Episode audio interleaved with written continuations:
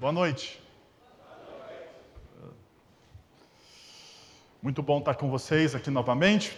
Domingo pela manhã não estava, né? Você sentiu minha falta? Espero que não. Espero que o reverendo Fábio, meu amigo, tenha dado né, a contribuição dele aqui pregando do Evangelho e eu tenho certeza que foi muito bom, muito bom.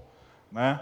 Domingo pela manhã eu estava na igreja presbiteriana do Butantã, na capital, ali compartilhando também um pouco do Evangelho. Eu tinha esse compromisso já assumido ah, desde o ano passado com eles e eu fui ah, acertar uma dívida, né? Porque a Bíblia diz que a única coisa que a gente deve ficar devendo a alguém é o amor. Então, fui acertar essa dívida com os meus amigos da igreja do Butantã e agora aqui já retorno e nós vamos ter uma reflexão ah, nós vamos começar um novo momento aqui, um novo, uma nova série de mensagens, ah, ao qual ainda não dei um nome definido.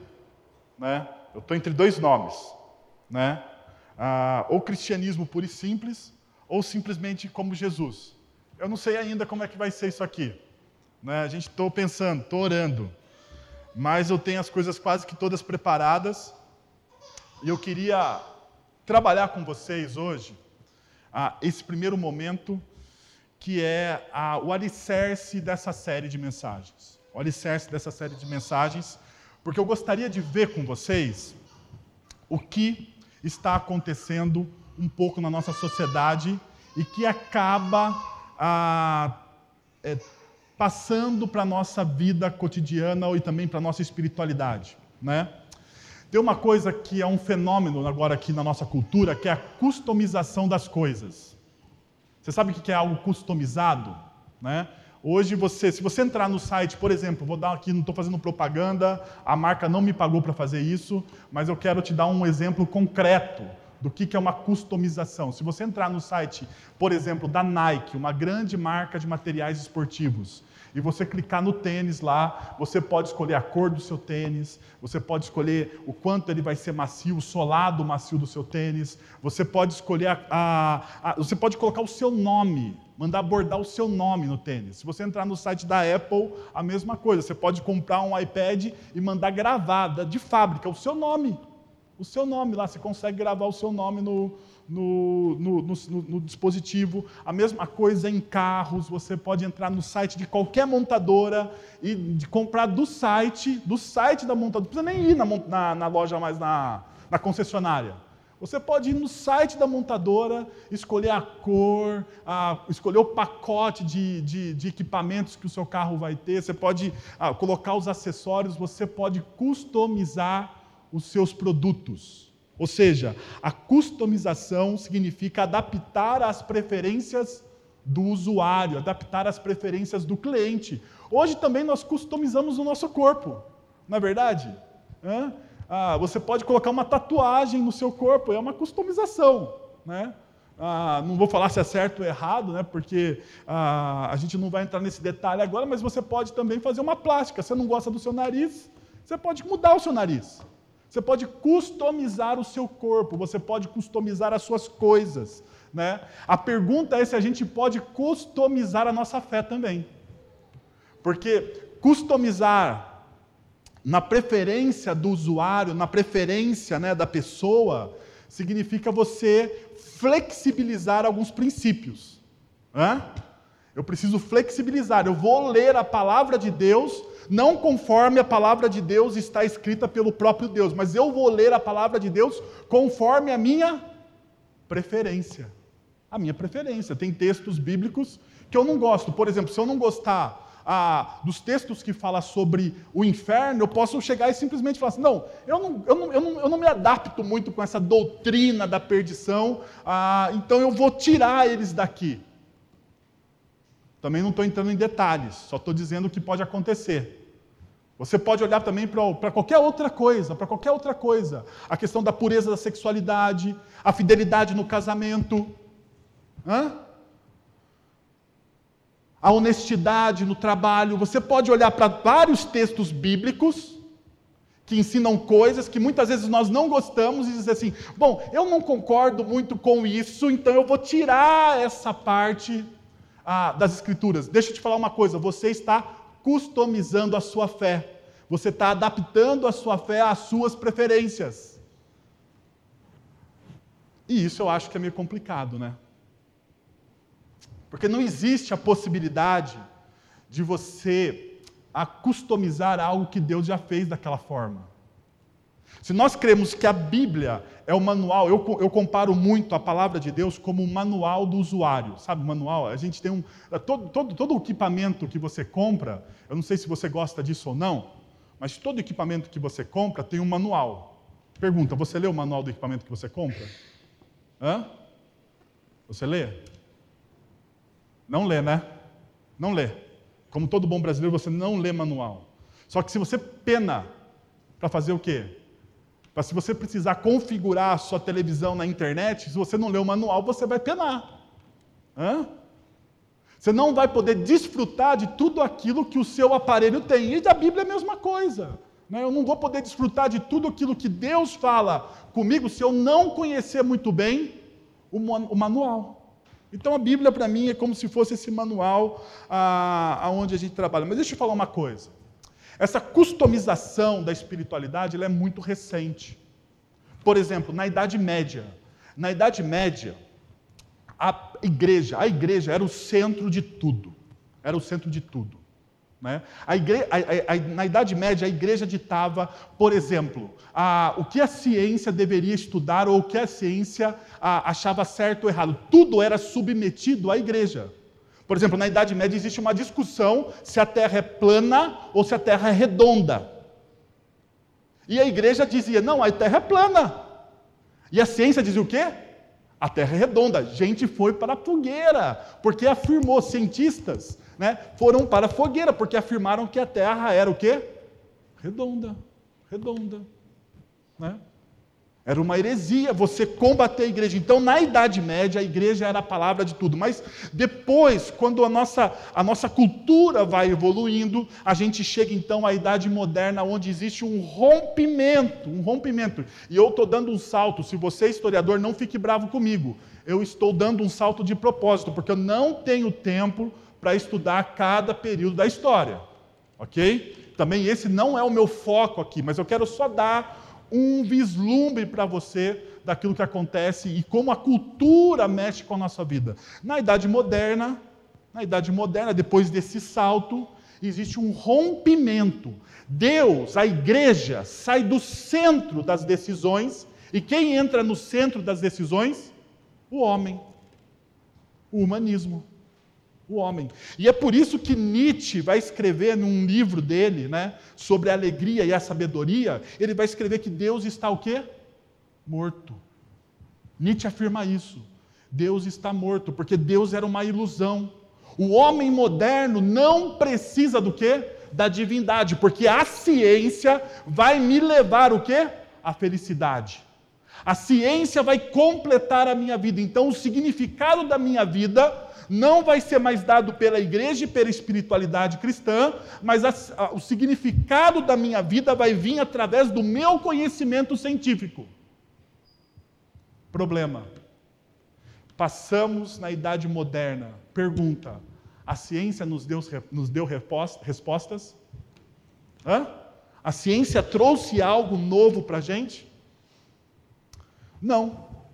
Depois dessa idade moderna, nós entramos então naquilo que nós vivemos hoje, seja lá qual for a denominação que você queira dar. Alguns estudiosos chamam de pós-modernidade, outros chamam de hipermodernidade, seja o nome que você queira dar. Existem é, estudiosos, filósofos, sociólogos que dão o nome, ah, os mais variados nomes, mas essa época que nós vivemos, e eu vou chamar aqui de pós-modernidade, é a época onde percebemos que a ciência não respondeu os nossos anseios, a ciência não completou, não preencheu as nossas necessidades. Então a gente dizia: ah, se Nietzsche disse que Deus está morto, hoje nós dizemos que Nietzsche está morto porque Deus realmente prevaleceu.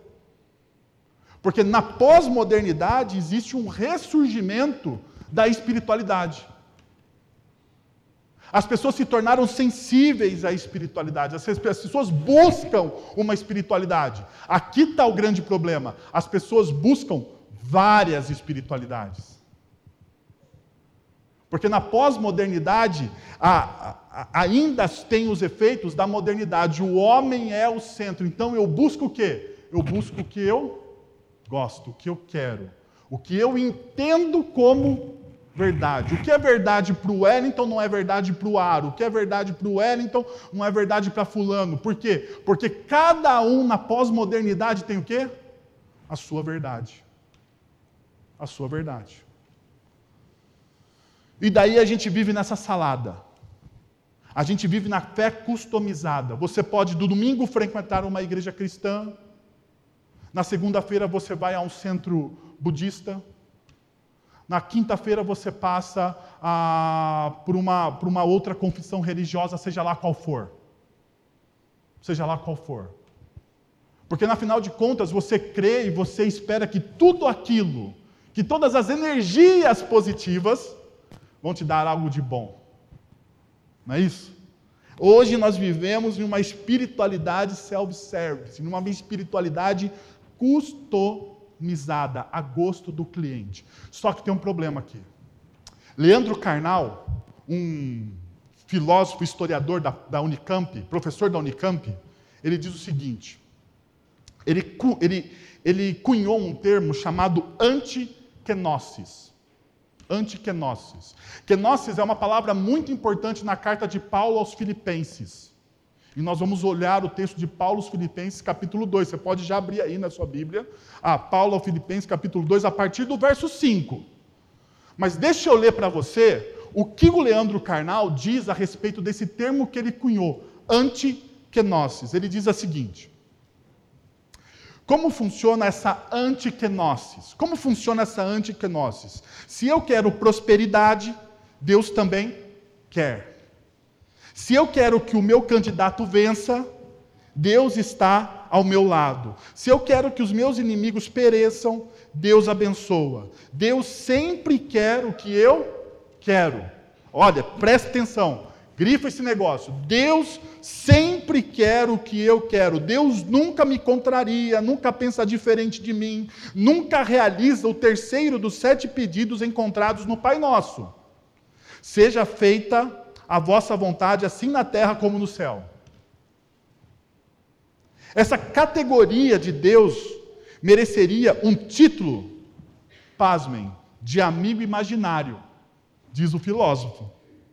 Ou seja, ao invés de pensar no radicalmente outro, porque isso é Deus, Deus é o radicalmente diferente de mim, ao invés de você pensar no radicalmente outro, no radicalmente oposto a tudo que existe, eu vou pensar no radicalmente eu.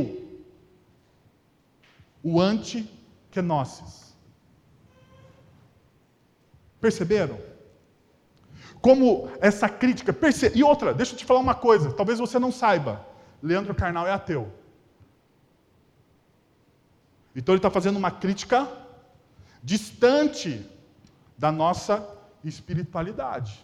Ele é um ateu. Mas percebam que um ateu está olhando para os cristãos do século 21 e está fazendo uma crítica duríssima à forma como nós interpretamos, interpretamos as escrituras.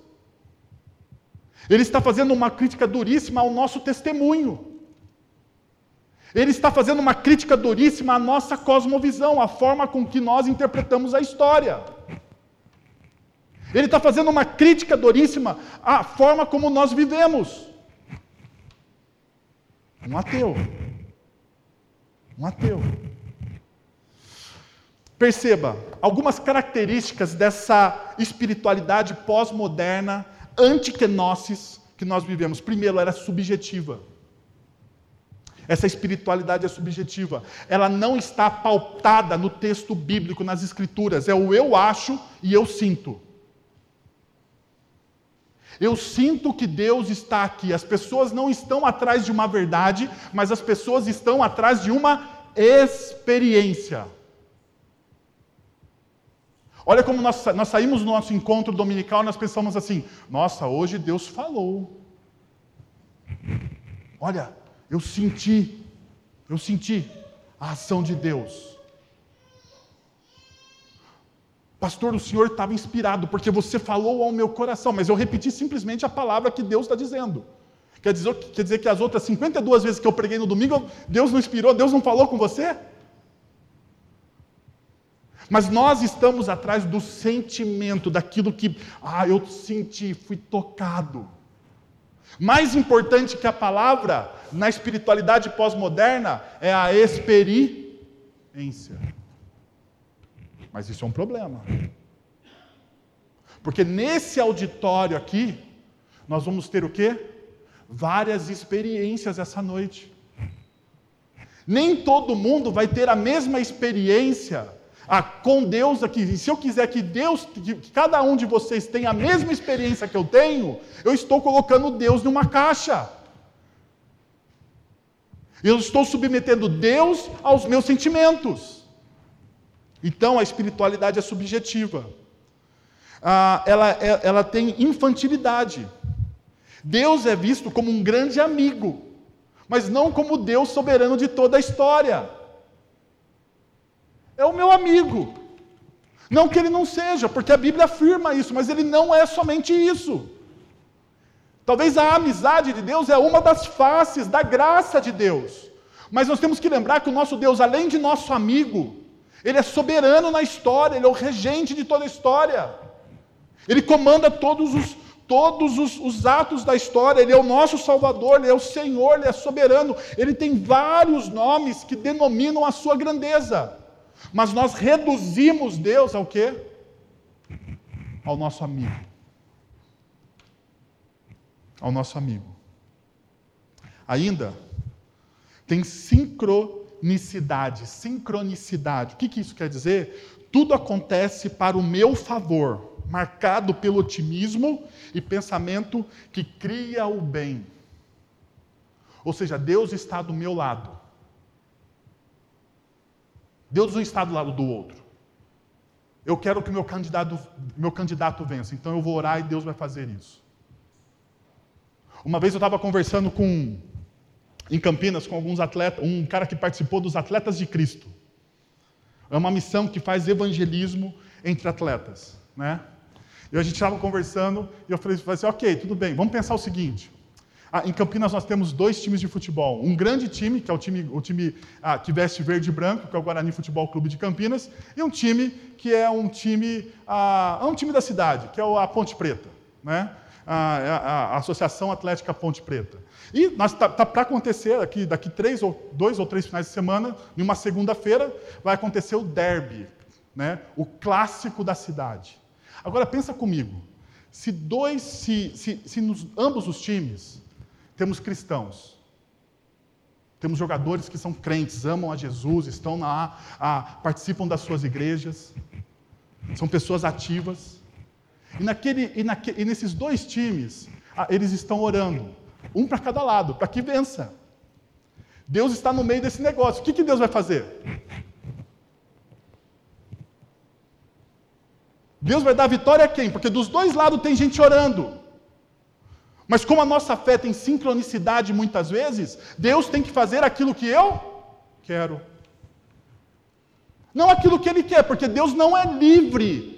Na pós-modernidade, Deus não é livre para realizar os seus planos da forma que Ele deseja. Na pós-modernidade, na religião cristã da pós-modernidade, eu determino o que Deus quer. Eu tenho palavras de poder. Porque as minhas palavras têm poder, as minhas palavras têm tanto poder que elas movem o braço de Deus. Isso não é evangelho, isso é autoajuda.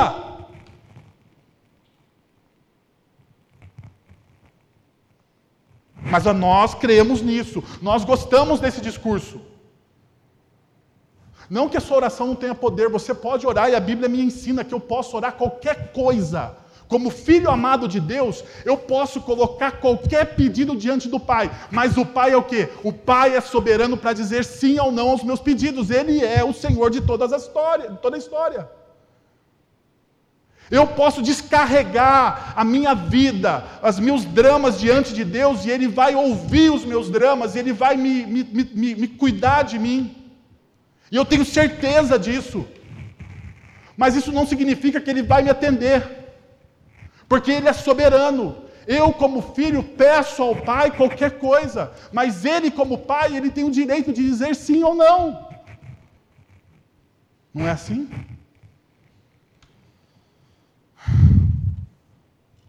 Prosperidade. Deus só traz a prosperidade espiritual, econômica e emocional. Nessa espiritualidade pós-moderna, Deus não trabalha com, a, com o fracasso. Deus não está no meio dos perdedores.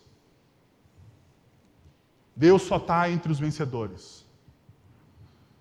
É o Deus das mídias sociais, porque nas mídias sociais nós só botamos as fotos que são bonitas. Não é? É o Deus das mídias sociais. Esse é o Deus que da pós-modernidade, esse é o Deus que existe na pós-modernidade. Percebam esse retrato. Perceba se esse não é o Deus ao qual você está servindo, se esse não é o evangelho falso ao qual você está caminhando. Porque muitas vezes eu preciso fazer essa análise, porque eu tenho tendências a, a buscar um outro evangelho. Todos nós temos tendências a buscar esse outro evangelho. Então nós podemos, temos que parar, pensar, olhar para as escrituras e refletir acima da, em cima daquilo que Deus está dizendo nas suas escrituras. A espiritualidade do século XXI criou uma teologia, a teologia do gato e a teologia do cachorro. Já ouviram falar dessa teologia? O, gato, o cachorro, ele, ele olha, ele olha para o seu dono e diz: Ah, esse, esse ser cuida de mim, me alimenta, me bajula, faz carinho. Logo, o meu dono é Deus. É o que o cachorro pensa. O gato, ele olha para um outro lado, ele faz, ele faz as mesmas perguntas. Ah, esse ser aí, ele me bajula, faz um carinho em mim, dá uma cuidada, me alimenta, cuida. Logo, eu sou Deus. É a mesma preposição. Só muda o quê? A cosmovisão. A pergunta é: aonde você está nisso tudo? Aonde você está nisso tudo? C.S. Lewis ele tem uma frase que eu gosto muito no livro Cristianismo Puro e Simples. Ele fala: põe as primeiras coisas em primeiro lugar e teremos as segundas a seguir. Põe as primeiras coisas em primeiro lugar e teremos as segundas a seguir. Põe as segundas coisas em primeiro lugar e perderemos o quê? Ambas. Talvez você não esteja experimentando a graça de Deus na sua vida, sabe por quê? Porque você está invertendo a ordem das coisas. Você está invertendo a ordem das coisas. Eu não estou dizendo que a sua vida, os seus dramas, a sua dor não é importante. Pelo contrário. Eu acho importantíssimo todos os seus dramas, todas as suas dores, todas as suas preocupações. E Deus, e Deus também, na, através da palavra dele, ele também acha isso importantíssimo. Só que isso não é a primeira coisa. Isso não é a primeira coisa. Se a gente olha para o Evangelho, Jesus ele diz: buscar em primeiro lugar o meu reino, a minha justiça, e as demais coisas vos serão o quê? Acrescentadas. As demais coisas que são acrescentadas na sua vida, é quando você busca o reino de Deus em primeiro lugar, os seus dramas, as suas dificuldades, as suas lutas, Deus vai colocando em ordem, porque você está buscando Ele que em primeiro lugar. Então busque a Deus em primeiro lugar, e as demais coisas serão acrescentadas. Perceberam? Quando a gente inverte essa verdade, quando eu busco as demais coisas em primeiro lugar, eu não busco a justiça e o reino de Deus. Então, como ele vai trabalhar em mim se eu estou buscando isso invertido? Bem, Filipenses, capítulo 2, versículos 5 a 7, diz o seguinte: Seja a atitude de vocês a mesma de Cristo Jesus, que, embora sendo Deus, não considerou que o ser igual a Deus era algo a que devia pegar-se, mas esvaziou-se a si mesmo, vindo a ser servo, tornando-se semelhante aos homens. Eu queria combater tudo isso que eu falei, tudo isso que eu descrevi da espiritualidade pós-moderna com esse texto nessa noite. Porque esse texto, para mim, é chave para a espiritualidade cristã. Eu sei, se você tem uma Bíblia um pouquinho mais antiga, vou dizer assim, uma revista atualizada, a sua versão tem um problema na tradução. Porque ele está falando assim: tenha o mesmo sentimento que houve em. Versículo 5: tenha o mesmo sentimento que houve em Cristo Jesus. Não é isso que está escrito aí? Hã?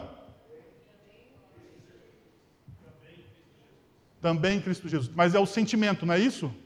A palavra aí é sentimento. A palavra sentimento, na NVI, é traduzida por atitude. E eu prefiro essa tradução. Então, se você puder, você coloca do lado da sua Bíblia atitude, do lado de sentimento. Porque a melhor tradução para essa palavra é atitude, do grego. E existe uma grande diferença entre atitude e o quê? Sentimento.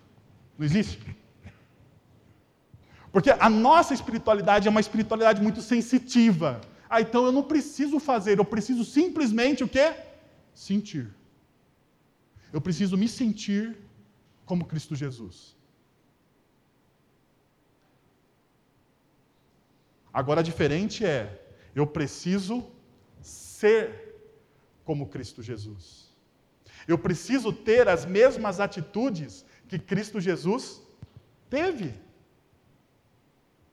Hã? Eu preciso ter as mesmas atitudes que Cristo Jesus teve. O que Paulo está nos ensinando aqui, coloque em prática o que você sabe a respeito de Jesus. Coloque em prática aquilo que você sabe a respeito de Jesus. Porque você precisa ter as mesmas atitudes que ele teve. Você precisa amar o próximo. Você precisa perdoar as pessoas. Ao, ao invés de você dar, ao invés de você emprestar, você precisa dar. Você precisa ser generoso. Você precisa ser misericordioso. Percebe que as atitudes de Jesus são maiores, são maiores, não é um sentimento que você precisa ter, mas você precisa colocar em prática aquilo que você conhece a respeito de Cristo. Hoje pela manhã eu estava falando com um grupo de pessoas lá em São Paulo, e uma moça, uma senhora virou para mim e falou: Pastor, ah, mas o nosso mundo está terrível.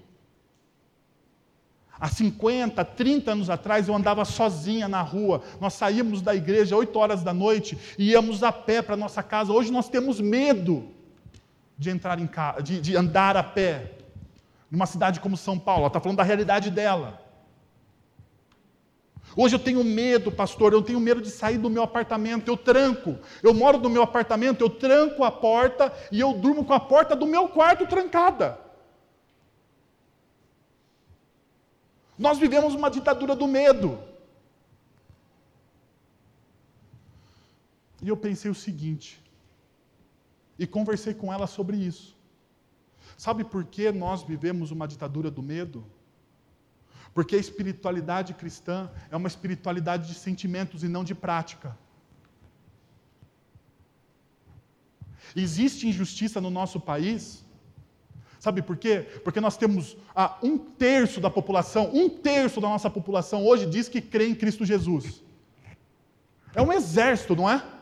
É um exército. Um terço da população brasileira diz que ama a Deus e crê em Cristo Jesus. Se nós pegássemos esse um terço e esse um terço dessa população, de fato, tivesse a mesma atitude que Cristo Jesus teve, como seria o nosso país? Mas nós somos uma, uma, uma, uma, uma, uma espiritualidade de sentimentos. E aqui Paulo nos convida a romper essa coisa de sentir, de sentir, de ser, de, de você olhar para você mesmo e você ter a mesma atitude que Cristo Jesus teve.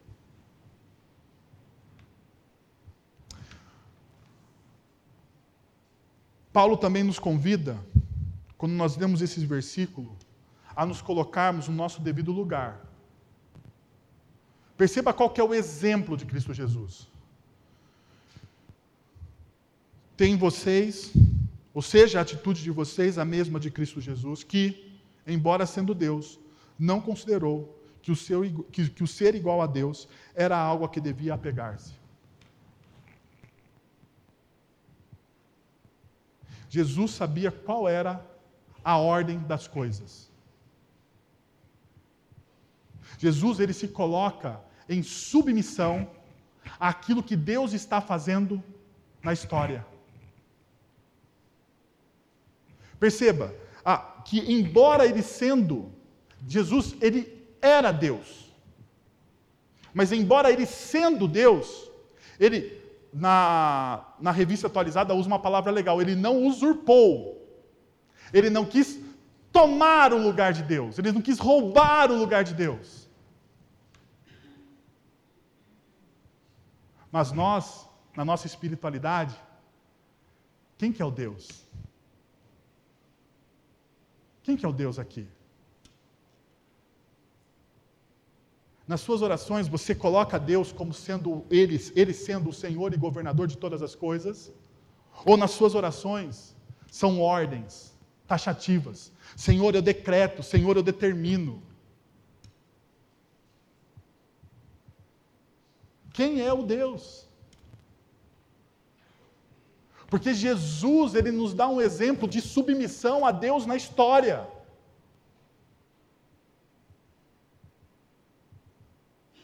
Existe uma frase, existe uma frase muito legal, muito legal, ah, no meio evangélico. O lugar mais seguro para você estar é o centro da vontade de Deus. Já ouviram essa frase? Hã? Hã? O lugar mais seguro para você estar é o centro da vontade de Deus. Eu também acho, eu concordo com essa frase.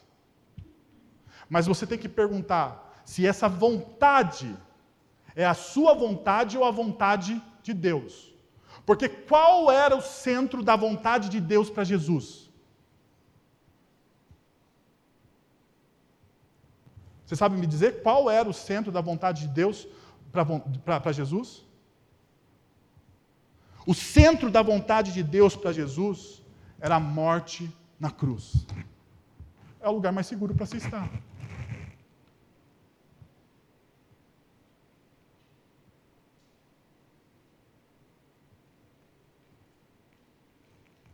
E se o centro da vontade de Deus para você fosse a mesma coisa?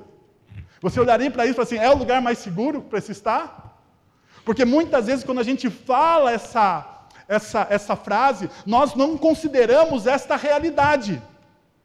Nós não estamos considerando esta realidade.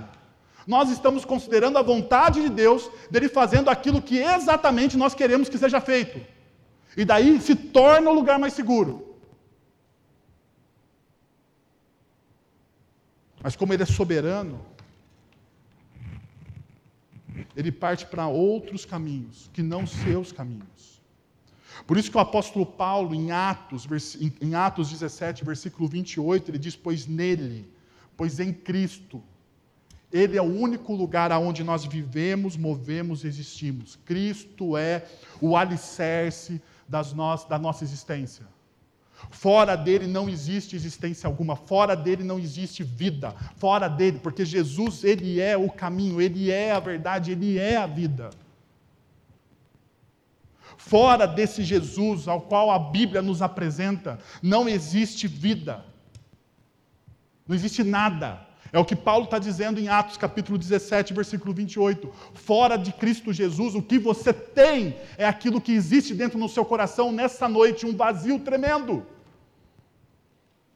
Se o seu coração passa por um vazio, se o seu coração passa por, uma, um, por, por um X nessa noite, você está se perguntando qual é o seu objetivo, qual é a sua missão, por que Deus está fazendo isso comigo?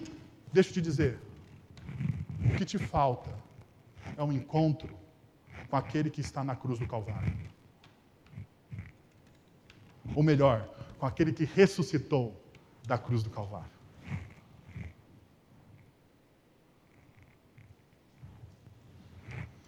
Por último, Paulo nos diz que nós precisamos nos esvaziar para nos encher.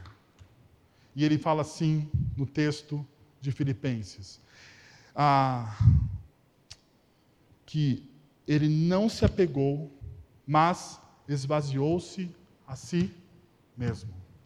A palavra esvaziou-se é o quê? Que é nozes. Ele se esvaziou dos seus, de tudo que ele era, para ele ser o nosso Salvador.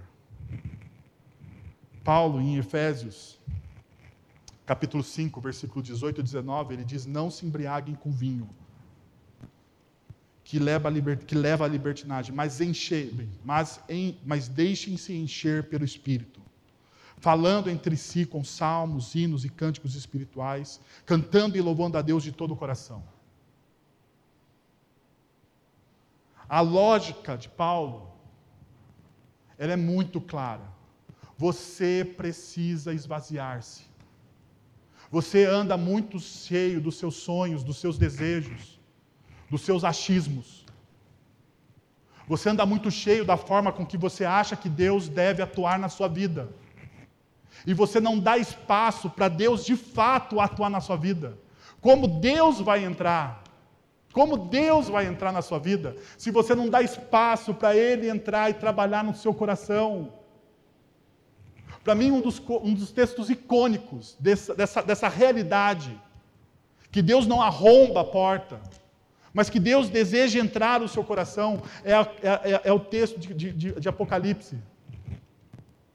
É o texto de Apocalipse quando, quando, quando Jesus, escrevendo uma carta à igreja de Laodiceia, ele diz: Eis que estou à porta e bato. Qual que era o pecado? Qual que era o pecado da igreja de Laodiceia? Ela estava cheia de si. Ela estava cheia dos seus achismos, ela olhava para si e se achava próspera, e se achava rica, ela se bastava, e Deus e Jesus está olhando para ela e falou assim: Eu estou do lado de fora. É uma igreja, aquilo não é um texto evangelístico, é um texto para uma igreja. Você pode estar colocando Jesus do lado de fora, se apegando àquilo que você acredita, e não àquilo que a palavra de Deus diz.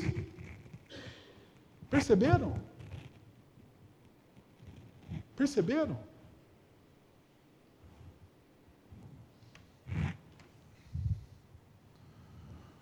Um tempo atrás, eu fiquei me perguntando: como eu experimento a promessa de Romanos capítulo 12, versículo 2. Porque a, a promessa de Romanos capítulo 12, versículo 2, ela é fantástica. Ela é fantástica, ela é um êxtase. Ela é um êxtase. Ela diz o seguinte: Não se amolde ao padrão deste mundo, mas transforme-se pela renovação da sua mente, para que sejam capazes. Aqui está a promessa Aqui está a promessa. Para que vocês sejam capazes de experimentar e comprovar a boa, agradável e perfeita vontade de Deus. Para que vocês sejam capazes de experimentar e comprovar a boa, perfeita e agradável vontade de Deus. Vou fazer uma pergunta tosca, para não dizer outra palavra aqui nessa noite com vocês. Quem aqui deseja experimentar e comprovar, experimentar e comprovar? Essa ideia de experimentar é de você ter essa experiência real, viva, de você comprovar, de você ter fatos reais na sua vida. Quem deseja experimentar e comprovar a boa, agradável e perfeita vontade de Deus? Quem aqui nessa noite não deseja ter essa promessa real na sua vida? Quem não deseja passar por essa experiência? Eu desejo, eu quero, Senhor. Eu quero experimentar o que é bom, perfeito e agradável da Sua parte. Mas eu preciso me esvaziar. Eu preciso me esvaziar. Porque o texto de Romanos 12, 2 faz ressonância com o texto de Efésios capítulo 5 e com o texto que nós lemos em Filipenses capítulo 2. Você precisa se encher do Espírito, mas para eu me encher do Espírito Santo, eu preciso me esvaziar. Eu tenho um convite para você hoje. Eu quero fazer um convite para você hoje. Eu não sei, realmente eu não sei, porque eu não tenho esse dom, eu não, não quero ter esse dom. Eu não sei o que você está passando na sua vida. Eu não sei quais são as suas lutas, como você coloca-se diante de Deus toda noite, quais são os seus dramas. Mas eu creio que todos nós, inclusive eu aqui, tenho os meus dramas, tenho as minhas lutas. Eu me ajoelho diante de Deus e peço coisas toda, toda noite. Eu sou como aquela viúva importuna. Diante do juiz eu fico pedindo, pedindo, pedindo. E eu creio que você também passa por essa mesma experiência. Mas eu quero te convidar nessa noite a, a esvaziar o seu coração. Que tal hoje você fechar os seus olhos, abaixar sua cabeça em um momento único, único, e você falar: Senhor, está aqui, ó. Faz muito tempo que eu não entrego os meus sonhos, que eu não entrego os meus planos, que eu não entrego a minha vida. Faz muito tempo que eu não renovo a minha aliança com o Senhor e hoje eu vou fazer isso de novo. Que tal você fazer isso nessa noite? Que tal você esvaziar o seu coração para você experimentar o que é bom, perfeito e agradável da parte de Deus? Que tal você deixar Deus ser soberano na sua vida? E você experimentar a bondade desse Deus que é imensa, que entregou o seu filho por você, que mais você deseja? Qual prova de amor você precisa mais?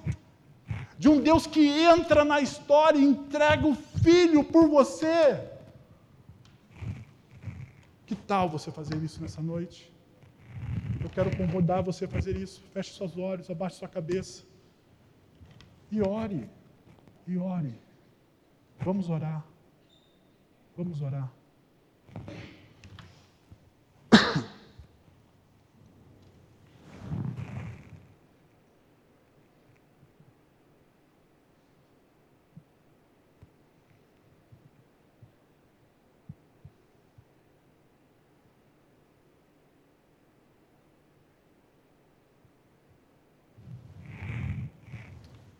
Senhor, nós estamos na presença de um Deus que é amoroso. Nós estamos da presença do Deus que Jesus nos ensina a chamar de Pai. Nós estamos na presença do nosso Pai, daquele que Jesus nos ensina a chamar de que significa Paizinho, Pai querido, Pai amado. E nós nos colocamos hoje na tua presença, Senhor, e abrimos os nossos corações abrimos a nossa vida, pedimos, ó Pai, que o Senhor derrame sobre nós a tua graça. Que Cristo Jesus, que está no nosso meio, porque o Senhor fez uma promessa, onde duas ou mais pessoas se reunissem em Teu nome, o Senhor estaria, e nós estamos reunidos hoje no nome santo e excelso de Jesus. Jesus, eu quero te pedir que cada pessoa aqui tenha uma experiência com o Senhor, uma experiência de comprovar qual é a tua boa, perfeita e agradável vontade da tua parte, Senhor. Nós declaramos que o Senhor é soberano sobre nossas vidas, nós colocamos as nossas vidas e pedimos perdão pelo esse pecado da autonomia, Senhor. Muitas vezes o nosso coração quer ser autônomo, Pai. Autônomo. Nós olhamos para os nossos planos e achamos que eles são bons, mas eles não são, Senhor. E cada vez mais a nossa vida se enrosca, patina. Mas nós te pedimos nessa noite, Senhor, socorro do Senhor, ó Pai, que o Teu Santo Espírito venha e traga cura, traga cura nos relacionamentos, Deus, traga cura física, emocional, Senhor, porque nós precisamos do Senhor, ó Deus. Nós estamos buscando o Senhor, e a tua palavra nos ensina que quando nós buscamos o Senhor, nós encontramos, quando nós pedimos misericórdia, o Senhor rasga os céus e traz misericórdia para nós, Senhor. Nós pedimos, ó Pai, isso. Visita cada irmão, Pai, cada dilema, cada drama cada luta pessoal contra o pecado, Senhor. Senhor, traga uma visita poderosa sobre cada pessoa, Senhor, através da ação do Teu Santo Espírito. Eu quero te pedir isso em nome de Jesus. Em nome de Jesus. Amém.